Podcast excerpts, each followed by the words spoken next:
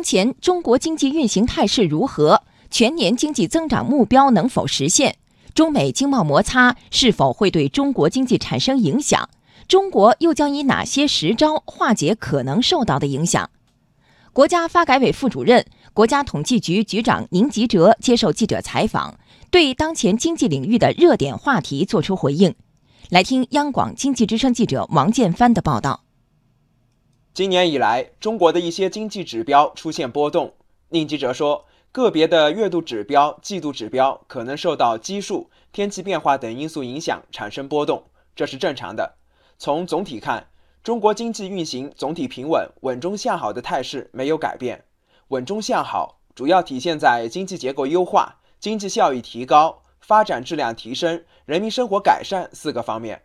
消费啊，在经济增长当中的作用，今年以来啊，进一步的加强。今年上半年，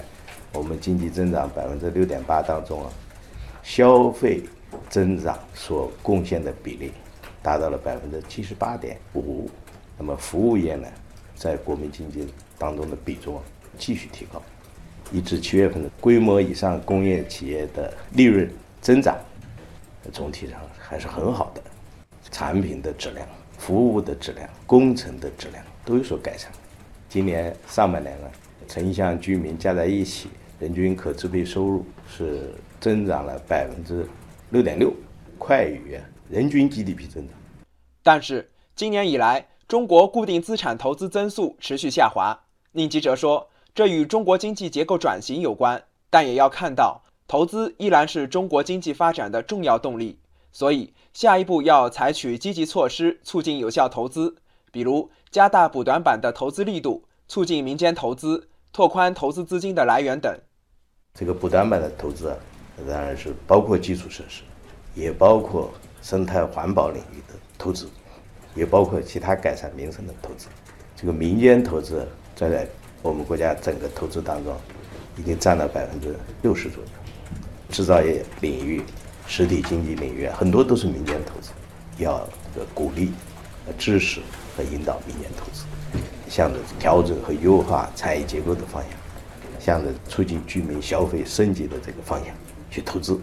宁吉喆认为，中国经济有韧性、有弹性。实现全年经济增长百分之六点五左右的目标是有信心、有能力、有条件的。另外，物价保持在百分之三，哎，这也是可以看得见的。就业，年初提出新增纯增就业人数一千一百万人，这个目标也是可以实现的。呃，同时我们国际收支也能保持基本平衡，所以啊，经济发展的主要预期目标，经过努力可以实现。中国经济。具有这个持续发展的各种因素，也具有应对风险的这种经验做法，它会综合发挥作用。对于中美经贸摩擦是否会影响中国经济的问题，宁吉喆认为影响是可控的。中美经贸摩擦那么对经济增长它是会有影响，但是随着中国经济啊这个转型升级，内需啊在增长中所起的作用，这些年来。还是加大的。今年一至六月份，外需呢对经济增长率它是一个负的因素，就是我们呢通过继续发挥内需的作用，发挥居民消费和有效投资对经济增长的作用，是可以把中美经贸摩擦的影响呃缩小到可控范围之内的。在经贸摩擦的压力下，那有一些是需要再就业的，有这个创业创新的这些政策措施。更加有效的落实，还有一些新的就业扶持政策，